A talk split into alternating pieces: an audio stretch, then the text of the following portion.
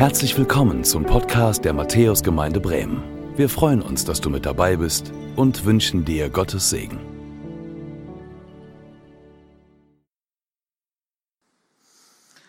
Hey, das ist manchmal so, wenn man ähm, aus einem Vision Sunday kommt, so wie letzte Woche, und die neue Predigtreihe noch nicht steht, dann hat man eine Freipredigt sozusagen. Und so habe ich überlegt, okay, was, äh, worum könnte es gehen? Und als dann klar wurde, hey, es geht auch um den Kindergarten, habe ich gedacht, hey, ich spreche über ein Thema, was uns auf dem Herzen liegt, nämlich Generationen.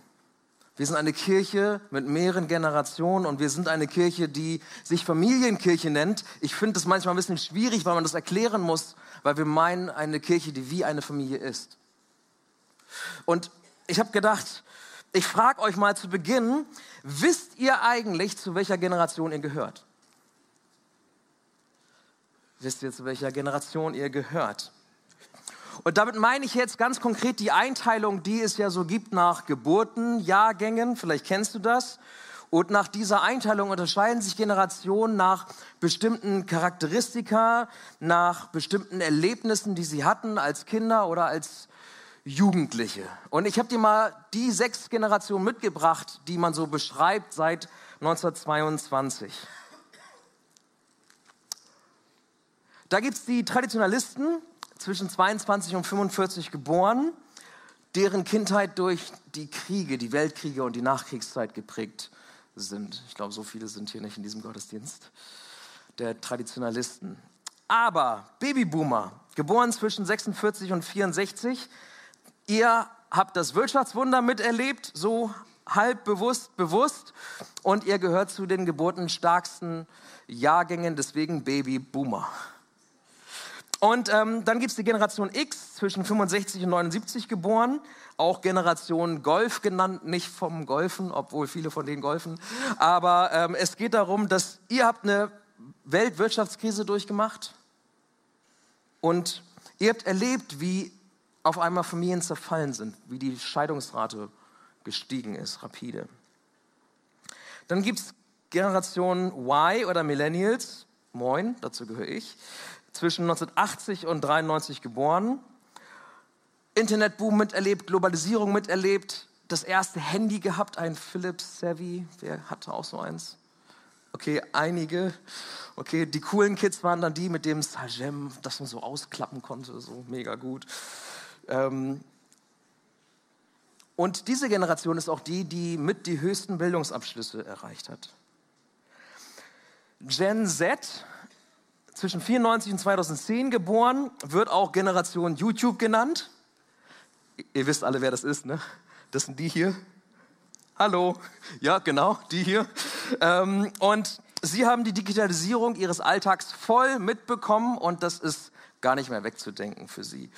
Und dann gibt es Generation Alpha, die ab 2011 geboren sind, die vollständig mit all dem Techie-Kram aufgewachsen sind, aber auch eine Generation, die erlebt, wie die Demografie sich wandelt und die auch erlebt, wie Dinge nicht so stabil sind, wie sie zu sein schienen. Nicht zuletzt durch die Corona-Krise ganz stark auch mitgenommen worden sind.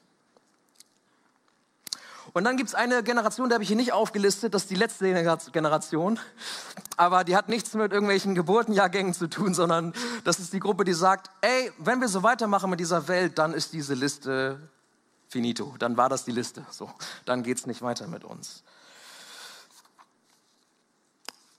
Jeder Generation, alle, alle, vielleicht hast du dich damit mal auseinandergesetzt, alle, die da stehen, denen werden so gewisse Prägungen, Charakteristika nachgesagt.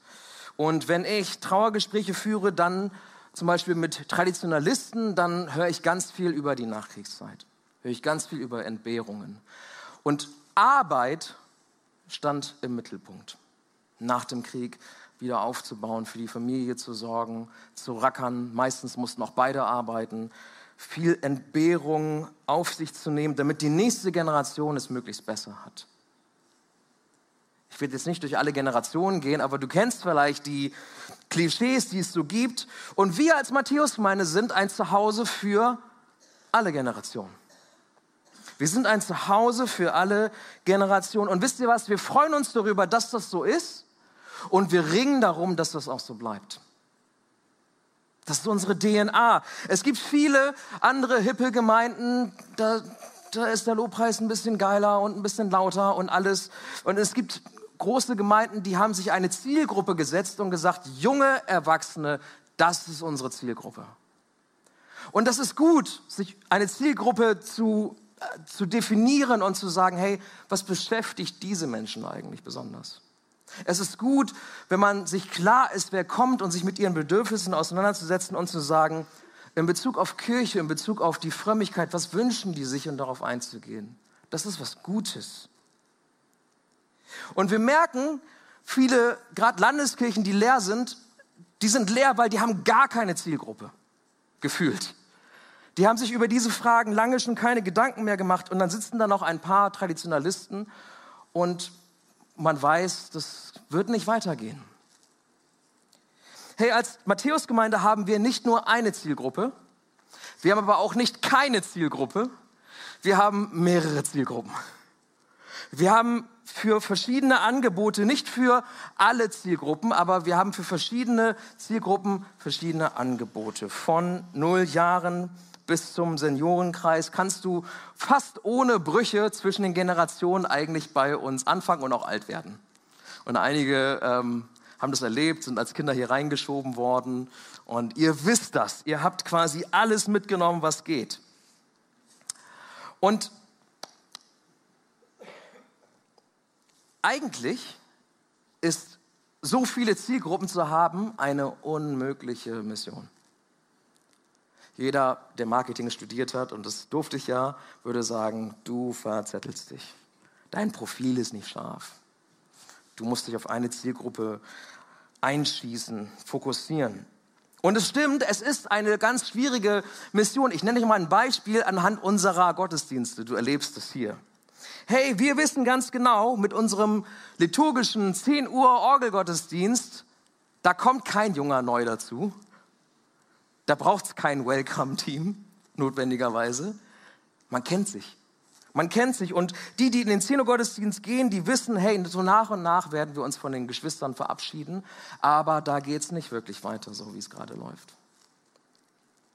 Und dann wissen wir aber auch gleichzeitig, du bist hier im 12 Uhr Gottesdienst und für einige Gen Xer ist das hier zu laut, zu progressiv. Die sagen, hey, ganz ehrlich, Zehner bin ich nicht, aber Zwölfer bin ich auch noch nicht.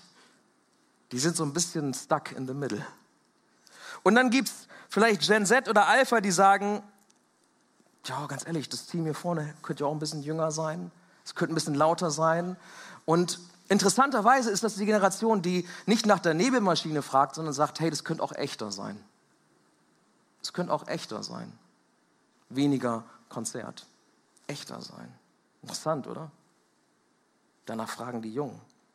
Und dann gibt es die Families, die da hinten, die, ihr macht das hier durch, danke euch hinten im Aquarium, aber wir wissen genau, eigentlich zerschießen wir euren Tagesablauf.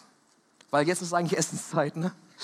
Und ihr habt aber das Essen dabei, ihr seid weise und seid, oder ihr haltet es einfach aus. Aber wir wissen mit unserem 12 Uhr Gottesdienst, dass ihr euch da zu Hause fühlt, aber eigentlich für euch den Tagesablauf zerschießen. Und dann merkst du, das ist echt eine schwierige Mission, alle unter einem Dach zu halten. Und trotzdem wollen wir eine Gemeinde sein für alle Generationen. Trotzdem wollen wir Familienkirche sein. Und wir hoffen, dass dieses Anliegen und der Wunsch, dass wir uns als Generation die Klinke in die Hand geben, ich hoffe, das wird sichtbar und du merkst, hey, das ist gut, dass es so ist. Und ich erzähle dir gleich, warum das gut ist, dass das so ist. Aber dass wir über manches hinwegsehen, was nicht ganz unseres ist, weil wir wissen, Gott ist ein Gott der Generation. Gott ist ein Gott der Generation. Hey, wenn wir uns Familienkirche nennen, was meinen wir eigentlich damit? Wir meinen damit nicht, wenn du noch beide Großeltern, Eltern hast und wenn du Kinder hast, dann darfst du hierher kommen und ihr tragt alle denselben Nachnamen. Das nicht mit Familienkirche gemeint. Sondern wir meinen eine Kirche, die wie eine Familie ist. Die wie eine Familie füreinander da ist. Und Du erinnerst dich nicht mehr an meine Antrittspredigt aus Mai 2020, bin ich mir recht sicher, aber ich erinnere mich noch. Und da habe ich zu folgenden Versen gepredigt, Epheser 2, 18 und 19. Denn dank Jesus Christus haben wir alle, Juden wie Nichtjuden, durch ein und denselben Geist freien Zutritt zum Vater. Ihr seid jetzt also nicht länger Fremde ohne Bürgerrecht, sondern seid zusammen mit allen anderen, die zu seinem heiligen Volk gehören, Bürger des Himmels. Ihr gehört zu Gottes Haus zu Gottes Familie. Das ist das, was er dir zusagt, wenn du dich entschieden hast, Jesus nachzufolgen. Und wir wollen Kirche sein wie eine Familie, egal ob du aus einer heilen oder kaputten Familie kommst. Aus einer geteilten Familie oder ob noch beide da sind. Egal ob du aus einer frommen Familie kommst oder aus einer missbräuchlichen Familie kommst. Wir wollen Kirche sein wie eine Familie, wie Gottes Familie. Und so eine himmlische Familie, da ist nicht immer alles gut. Da streiten wir, versöhnen uns, konfrontieren einander, wenn wir Dinge sehen, die komplett schief gehen und vergeben einander aber auch wieder. Ringen um Heilung und manchmal sehen wir den Sieg Jesu, ergreifen den und manchmal verlieren wir auch und dann weinen wir und trösten einander. Das ist das, was Familie tut. Das ist das, was wir hier tun wollen. Und wisst ihr, wie das gelingen kann, dass mehrere Generationen unter einem Dach auf diese Art und Weise miteinander Familienkirche sein können, Kirche sein können wie eine Familie? Ich habe dir drei Sachen mitgebracht und die möchte ich dir mitgeben als Challenge, aber auch als Ermutigung ähm, für unseren gemeinsamen Weg, den wir hier miteinander gehen in der Matthäusgemeinde. Und das Erste, das habe ich gerade schon gesagt, Gott ist ein Gott der Generation. Gott ist ein Gott der Generation. Wir haben das in der Lesung gerade gehört im Psalm 78. Was wir gehört und erfahren haben und was unsere Väter uns erzählt haben, das wollen wir auch unseren Kindern nicht vorenthalten. Denen, die nach uns kommen, wollen wir von den großartigen Taten des Herrn erzählen, von seiner Macht und den Wundern, die er vollbracht hat. Gott ist ein Gott der Generation. Und Gottes Plan gilt nicht nur für eine Generation, sondern er gilt und entfaltet sich über mehrere Generationen. Vom Anfang der Bibel, von dem Auftrag, die Welt zu bevölkern, hin zu dem Auftrag, die frohe Botschaft des Evangeliums bis in die letzten Enden dieser Welt zu tragen, bis hin zu dem Tag, wo wir einmal zusammen vor ihm stehen. Dieses Zielbild will ich das nennen. Offenbarung 7, Vers 9, da heißt es, eine riesige Menschenmenge aus allen Stämmen und Völkern. Menschen aller Sprachen und Kulturen. Es waren so viele, dass niemand sie zählen konnte. Und was haben sie gemacht? Lobpreis. Lobpreis. Gott geehrt. Gott ist ein Gott der Generationen. Und wenn du eine Bibel oder Bibel-App dabei hast, dann kannst du mal Matthäus 1 aufschlagen. Und im ersten Kapitel ist der Stammbaum von Jesus beschrieben. Mit den ganzen Vorfahren und vielleicht ein bisschen trocken zu lesen. Aber es beginnt mit Abraham und endet bei Jesus in Vers 16 und dann kommt Vers 17 und da wird der Stammbaum quasi zusammengefasst. Hört einmal zu. Insgesamt sind es also von Abraham bis David 14 Generationen. Von David bis zur Verbannung nach Babylon wieder 14 Generationen. Und von der Verbannung nach Babylon bis zu Christus noch einmal 14 Generationen. Und Ihr, wenn ihr schon ein bisschen länger die Bibel lest, wisst, Zahlen haben in der Bibel eine Bedeutung. Dreimal 14 Generationen. Warum? Drei ist die Zahl Gottes. Er ist drei in eins. Wir nennen das Trinität. 14 ist eigentlich zwei mal sieben. Sieben ist die Zahl der Vollkommenheit und Gott nimmt sie zweimal. Alles, was in der Bibel sich wiederholt, ist, wo Gott sagt, ich unterstreiche das Fett, dass das das ist, was ich wollte. Und so kommen diese Zahlen zustande. Also man könnte auch sagen, der heilige, perfekte Gott schreibt mit den Generationen seine vollkommene Geschichte. Das die Übersetzung dieser Zahlen. Und wisst ihr was? Ihr seid ein Teil davon. Du bist ein Teil dieses Plans. Du bist ein Teil dieses Plans, den Gott entfaltet über Generation und über Generation.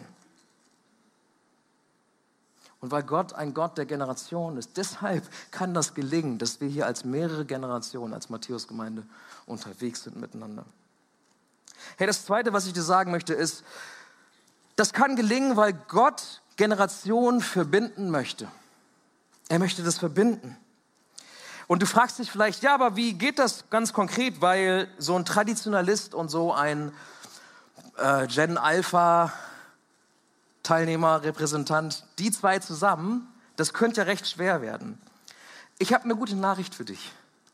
Diese Einteilung, ne? Gen Y, Gen X und sowas, die ist Bullshit.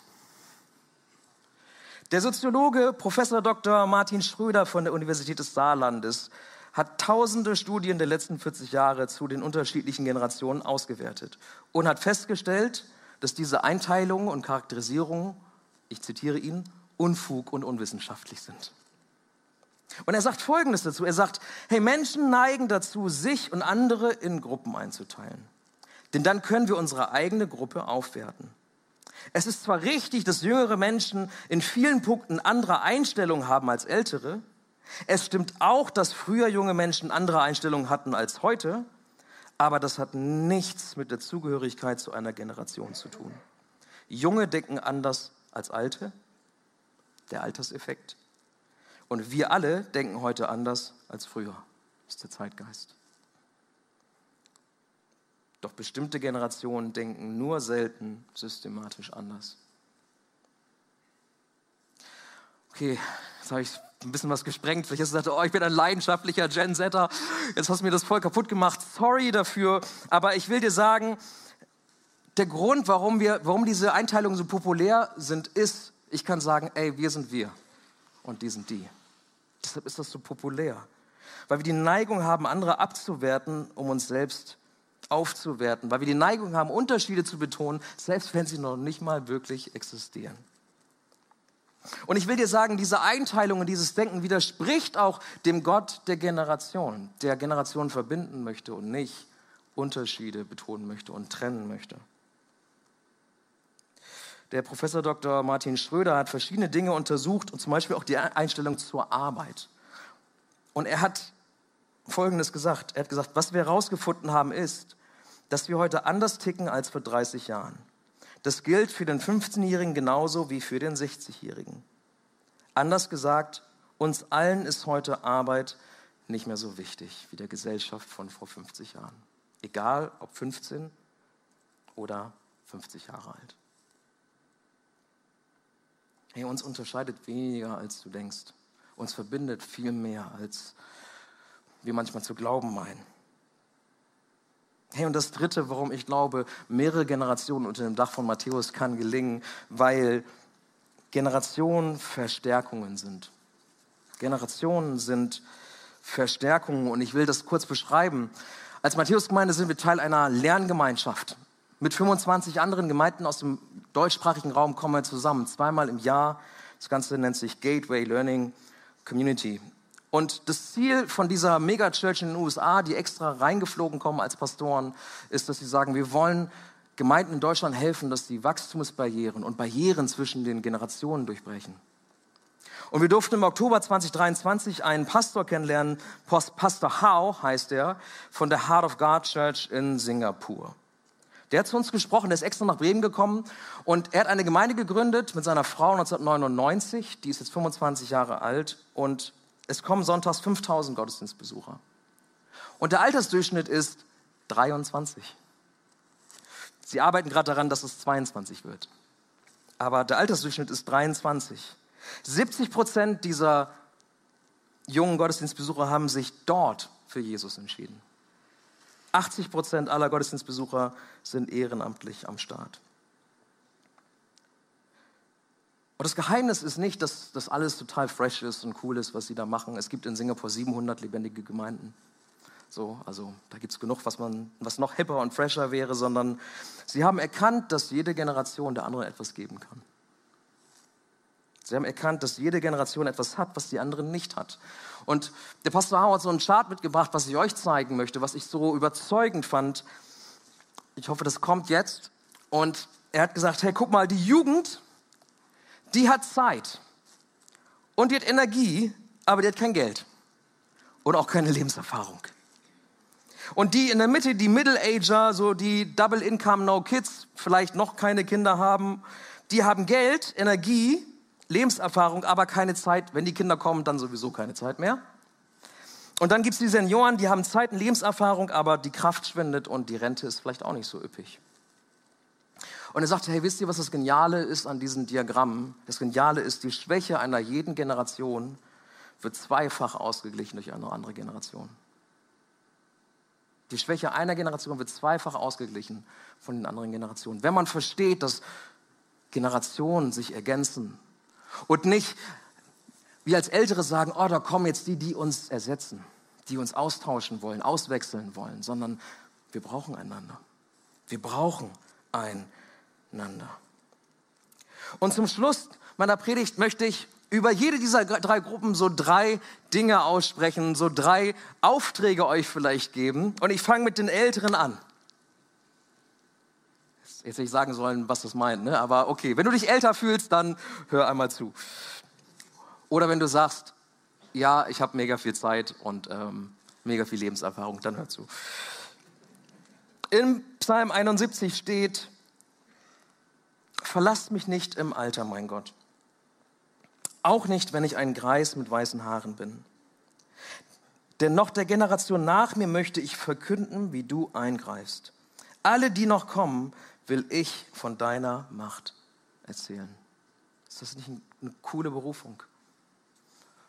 Was du mit deiner Zeit anfangen kannst, mit deiner Lebenserfahrung anfangen kannst, indem du sagst, hey, ich, ich verkünde das, was ich erlebt habe und mein Leben war lang, ich habe viel erlebt, deshalb verkünde ich der nächsten Generation, das gebe ich der nächsten Generation mit. Hey, wir hatten einen Teamabend und Werner, du bist da. Du hast gesagt, du kommst in den 12 Uhr Gottesdienst jetzt, warum? Um zu sehen, ist da jemand neu und das zu tun, was wir hier gerade gelesen haben. Und du hast so ein starkes Zeugnis gegeben diesen Donnerstag. Und vielleicht inspiriert dich das. Ich hoffe, dass es dich inspiriert. Auch wenn die Kraft nachgelassen hat und die Haare nachgelassen haben, dass du sagst, ey, ja, ich glaube, ich bin berufen, von der Macht Gottes zu erzählen und mich zu investieren in die nächste Generation. Ja, die sind anders, ja, die sind laut, ja, ich bin nicht so der Fan von dem Schlagzeug hier, aber ich möchte, dass es weitergeht. Ich möchte, dass es weitergeht. Hey, und für euch, die ihr jünger seid, die ihr vielleicht Kinder habt, egal in welchem Alter, hey, ich weiß, manchmal ist es einfach nur Überlebenskampf. Aber ich wünsche mir so sehr, dass ihr eine Sehnsucht danach habt, dass eure Kinder hier aufwachsen in der Gemeinschaft anderer Christen. Zuerst im Aquarium vielleicht und ich weiß, man kriegt nicht so viel mit, wenn man da hinten ist. Es guckt mir auch gar keiner an von denen. Aber da geht's los. Hey, du bringst deine Kinder mit. Du bist, du hast deinen Nebenmann, deine Nebenfrau, du hast deine, deine Kids dabei und du bist im Gottesdienst. Schön, dass ihr im Gottesdienst seid. Da hinten. Yes, danke, dass du zumindest zurückwinkst. Danke, Banja, glaube ich. Hey, und wir wünschen uns doch, dass unsere Kinder vom Aquarium weiterziehen zu äh, M-Kids in den Kindergottesdienst, weiterziehen in unseren Kindergarten. Yes, unseren guten, guten Kindergarten jetzt. Und ähm, dass es immer weitergeht, oder? Wenn du selber nicht weißt und nicht kannst, dann du kannst deine Kinder zumindest hierhin mitbringen. Es gibt eine Statistik, die sagt, Familien kommen nur 1,6 Mal im Durchschnitt pro Monat in den Gottesdienst. Und die Kinder können sich nicht aneinander gewöhnen, weil der Freund von letzter Woche ist nächste Woche nicht mehr da. Kommt und bringt eure Kids in den Gottesdienst, in den Kindergottesdienst. Nicht nur, weil das ein super Team ist, sondern weil es darum geht, dass es weitergeht. Denn die Bibel warnt uns, Richter 2, 7 und 10, da steht Folgendes. Folgendes passiert, als die, die vorangegangen sind, als Josua stirbt. Ich lese euch das einmal vor. Die Israeliten blieben dem Herrn treu, solange Josua und nach ihm die führenden Männer Israels lebten, die noch selbst gesehen hatten, wie der Herr ihrem Volk mit machtvollen Taten geholfen hatte. Als von seiner Generation keiner mehr lebte, gab es eine neue Generation, die den Herrn weder kannte noch wusste, was er für Israel getan hatte. Hey, darum geht's. Das zu verhindern. Darum geht's. Dass wir als Eltern, auch wenn es busy ist, trotzdem das weitersagen, was wir erlebt haben mit Gott. Und, und die Kinder hören zu. Die verstehen das. dass wir unser Glaubensleben teilen, die Höhen und die Tiefen, dass wir, dass sie mitbekommen, dass wir stille Zeit machen, dass sie mitbekommen, dass wir beten vorm Essen und nicht jeder das Essen nimmt und auf sein Zimmer geht und für sich ist. Darum geht's, das vorzuleben. Und zuletzt für euch, die ihr Jünger seid.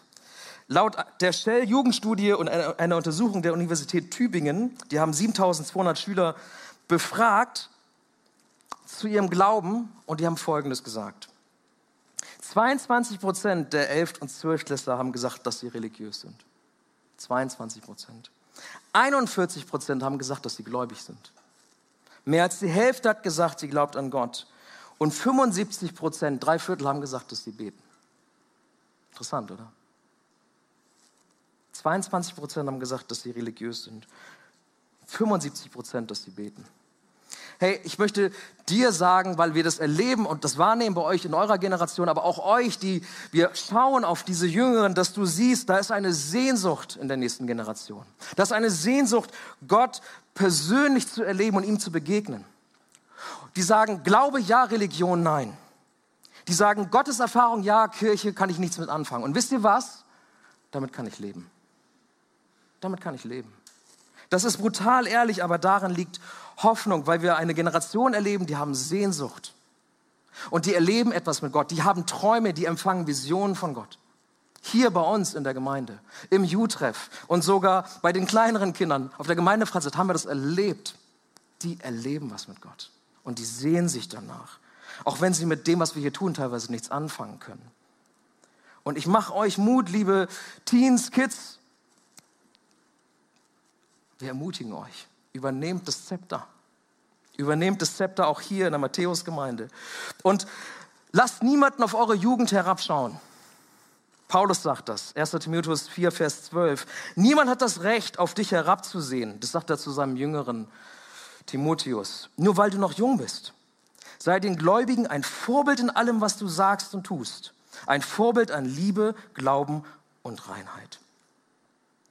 Hey, auf die Jugend wird häufig herabgesehen. Laut, unreif, haben wir wieder alles hier stehen lassen nach dem Freitagabend. Ne, ihr kennt das, die üblichen Beschwerden.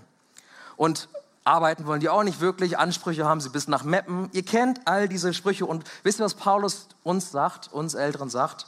Du hast kein Recht, so zu sprechen. Du hast kein Recht, so zu sprechen, sagt Paulus. Er sagt zu Timotheus, die haben kein Recht, so zu sprechen und du allerdings tu deiniges, um die Älteren zu gewinnen. Hör zu und gewinn sie. Und gewinn sie nicht, indem du tust, was sie dir sagen, sagt Paulus, das sagt er hier nicht, sondern gewinne sie, indem du ein Vorbild wirst in der Liebe, im Glauben und in der Reinheit. Indem du, wenn sie auf dich herabschauen, konterst mit einer radikalen Liebe, einem großen Glauben und so zum Vorbild für die Älteren wirst.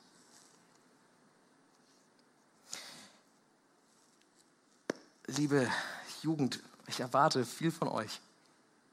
Im guten Sinne meine ich das wir trauen euch, wir wollen euch mehr zutrauen, auch hier. Und ihr könnt Vorbilder sein. Hey, als der liebe Vince vor ein paar Mal äh, hier die Moderation gemacht hast, ey, was für ein Vorbild du bist. Was für, was für eine Reife im Glauben du verkörperst. Wie krass ist das? Und wir wünschen uns noch mehr davon zu sehen und zu schaffen, dass wir die Staffel übergeben. Denn Gott ist ein Gott der Generation, der Generation verbindet und der über die Generation seine Geschichte schreibt. Und lasst uns alles dafür tun, dass wir eine Kirche sind, wo mehrere Generationen sich zu Hause fühlen und wo es weitergehen darf. Weitergehen darf, bis Jesus einmal wiederkommt. Amen. Ich möchte beten.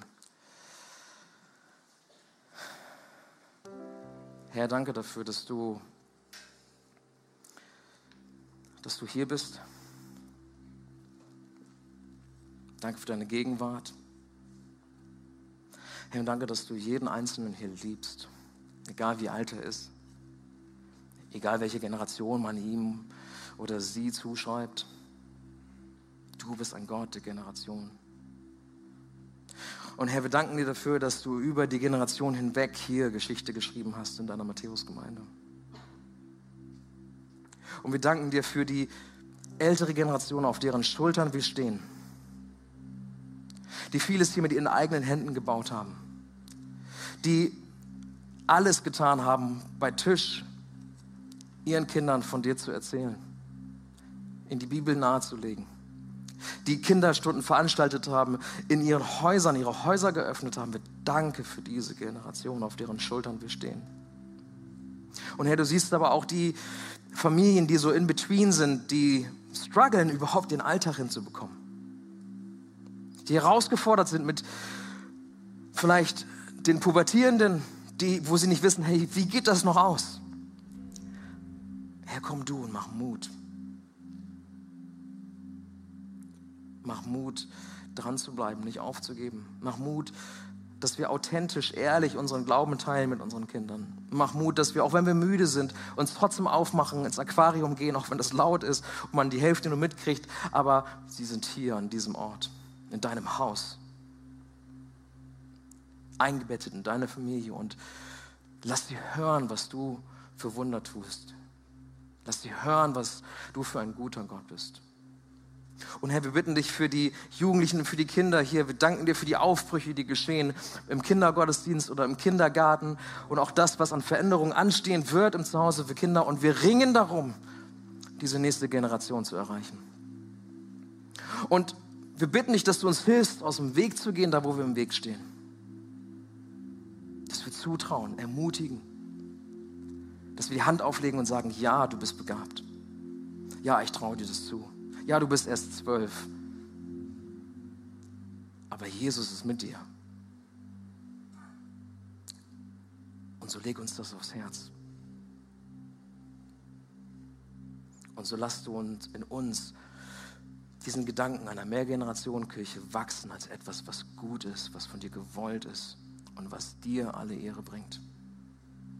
Lass uns im allerbesten Sinne stolz darauf sein, eine Kirche zu sein, die wie eine Familie ist.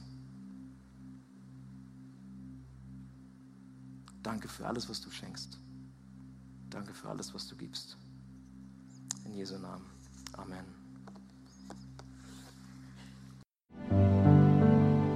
Danke fürs Zuhören. Wir hoffen, dass du heute inspiriert und ermutigt wurdest durch Gottes lebendiges Wort. Unser Gebet ist, dass es viel Frucht bringt Weitere Infos findest du unter www.matthäus.net.